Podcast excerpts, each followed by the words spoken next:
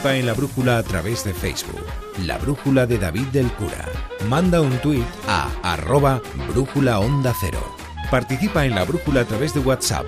Deja tu mensaje de voz en el número 608-962-492. Próxima parada en una estación de radio instalada en un cabo. Allí se levanta uno de los faros que hay en los acantilados del Cantábrico y nosotros, desde la brújula, conectamos con la estación Punta Norte con Javier Cancho. Buenas noches. ¿Qué tal, David? Buenas noches a todos. En el capítulo de hoy, el símbolo de la Torre Grenfell, segunda parte. Como decíamos ayer, el fuego se propagó tan rápido porque un año antes en la rehabilitación del edificio para el revestimiento de la fachada se utilizó material malo. Material que ni siquiera es legal, que está prohibido. Lo que se usó como aislante térmico no era ignífugo, de hecho era inflamable y causó un efecto chimenea. De modo que el fuego se extendió por todo el inmueble en un puñado de minutos. Así es como sucedió. Y todo fue por 6.000 euros de codicia. Una tragedia de esta magnitud ha sido posible, siendo totalmente evitable, ha ocurrido por una cadena de indiferencias, negligencias y avaricias. Lo que empezó como un fuego doméstico nunca debió degenerar en un incendio de semejantes proporciones. Esta ya es una evidencia. Lo es tras las primeras investigaciones del incendio en la Torre Grenfell, un lugar que con la inevitable perspectiva del tiempo acabará siendo considerado un símbolo vergonzoso de la época que estamos viviendo.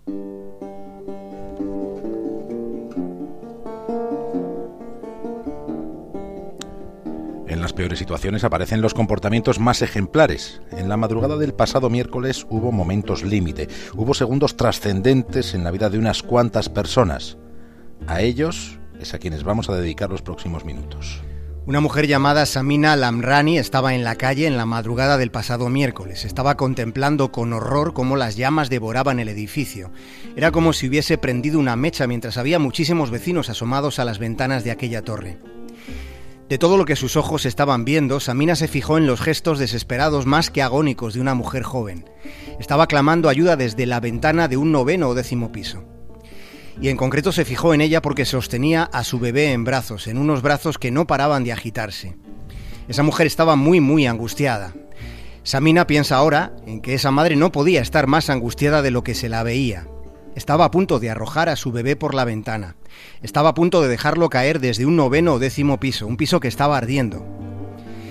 Esa mujer pedía que alguien intentara coger a su niño. Esa madre estaba pidiendo casi un imposible. Lo estaba reclamando para su criatura en el penúltimo instante. Ella probablemente ya debía darse por muerta, pero no había resignación posible para su pequeño. A Samina se le agolpaban las lágrimas en los ojos mientras veía todo aquello, mientras miraba arriba y abajo sintiéndose completamente paralizada. Y de pronto le vio. Estaba allí, vio como cerca de ella un hombre abría los brazos y con gestos aquel hombre magnífico invitaba a aquella madre a que lo intentara. Lo iban a intentar juntos, uno arriba y otro abajo. No se conocían de nada, pero en ese momento estaban unidos por la más fundamental existencia que pueda haber. Aquel era el momento más importante. No habría otro momento más importante que ese que estaba a punto de suceder. Se trataba de salvar la vida de un bebé. La madre dejó caer a su pequeño. Y la vida de ese niño fue salvada al vuelo por los brazos acogedores de un héroe sin nombre. Ese niño es uno de los supervivientes. La madre vivió la alegría más intensa de su vida minutos antes de su propia muerte.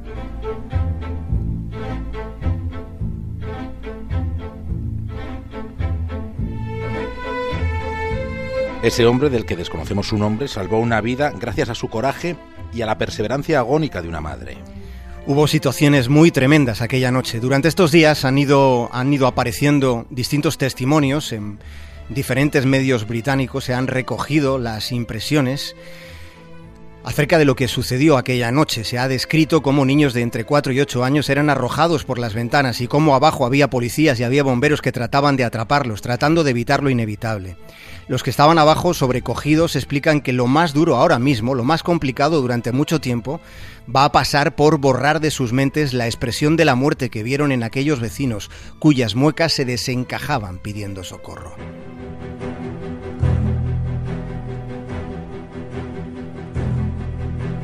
La Torre Grenfell tiene 24 plantas. Hoy son 24 alturas de estructuras retorcidas por el fuego. En la planta número 21 vivía una mujer con sus seis hijos. Nadie esperaba que el edificio se consumiese de ese modo.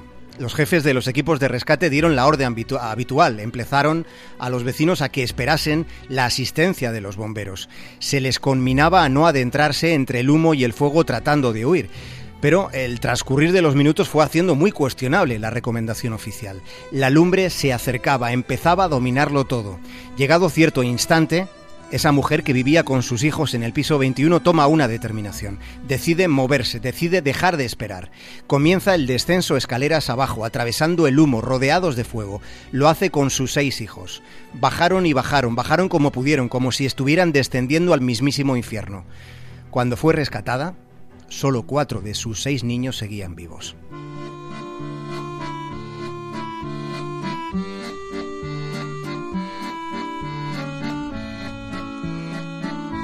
Anna Waters vive en el bloque de al lado de la Torre Grenfell.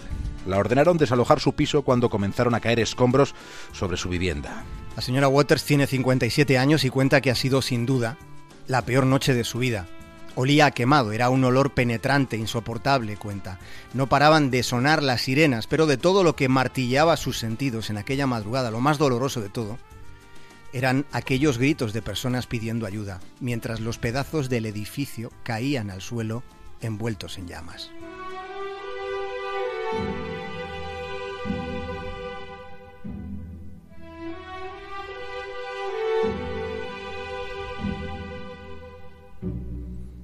Habían pasado 90 minutos desde que a Natasha Elcock, a su novio y a su hija les dijeran que se quedaran donde estaban, que no se movieran bajo ningún concepto.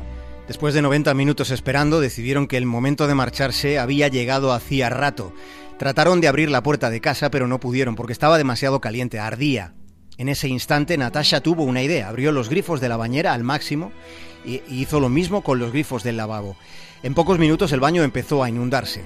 La pareja sentó a la niña en el suelo mojado, la rodearon de toallas empapadas, mientras asistían a un derrumbe tenebroso y paulatino, a un derrumbe de fuego.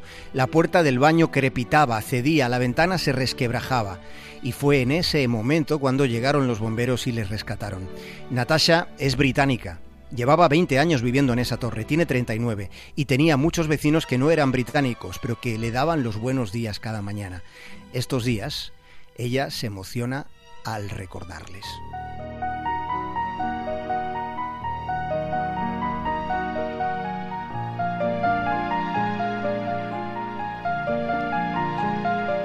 Christos Fermain tiene 41 años, lleva 15, llevaba 15 residiendo en esa torre Grenfell. Christos estaba viendo la televisión, en realidad la televisión estaba encendida y él estaba medio dormido. Le despertó un fuerte golpe en la puerta. Era el aviso que le daba uno de sus vecinos. La siguiente sensación fue un inmenso olor a quemado. Abrió la puerta de su casa y el humo ya era muy espeso. Retrocedió enseguida unos pasos. Sintió pánico, abrió las ventanas y gritó, gritó como un loco. En sus bramidos quería decir que estaba atrapado y que estaba muy asustado. Pero mientras gritaba seguía pensando y pensó que si no salía de allí iba a morir quemado. Se armó de valor y empezó a correr escaleras abajo. La humareda se le metía en las entrañas, tosía. No podía apenas respirar, bajaba sin ver, tropezó con cuerpos, cayó rodando por las escaleras sin ver prácticamente nada.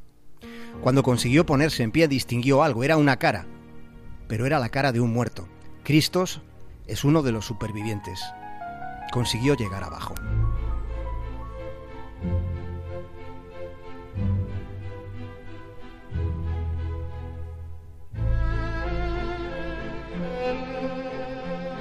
Sekeb Neda, 24 años, acaba de graduarse como ingeniero mecánico. Aquella noche Sekev tardó en convencer a su padre Mohamed Neda de que él era más joven y estaba más fuerte y sería él quien llevaría a su madre en la espalda entre el humo y el fuego. La madre de Sekev se llama Flora Neda y sufre discapacidad por distrofia muscular. Flora habría dicho que la dejaran allí y que corrieran a salvarse, pero no dijo nada porque se había desmayado. La familia Neda vivía en el piso 24, en la última de las plantas de la torre Grenfell Aquella noche Sekef bajó los 24 pisos con su madre en la espalda. Los dos están bien, pero Sekef Neda ha perdido a su padre.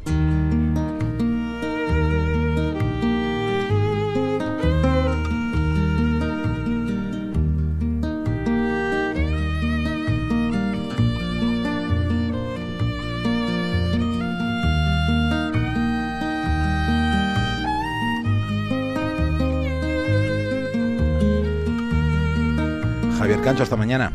Un abrazo. You got me singing, even though the news is bad. You got me singing, the only song I ever had. You got me singing, ever since the river died. You got me thinking of the places we could hide. You got me singing. Even though the world is gone, you got me thinking. I'd like to carry on. You got me singing. Even though it all looks grim, you got me singing. A hallelujah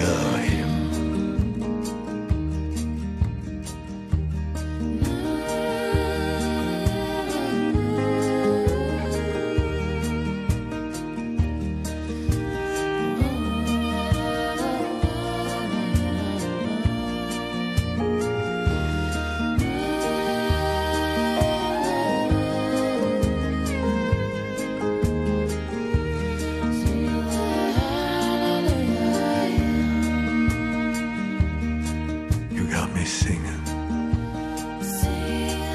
like a prisoner in a jail. You got me singing like my pardon's in the mail. You got me wishing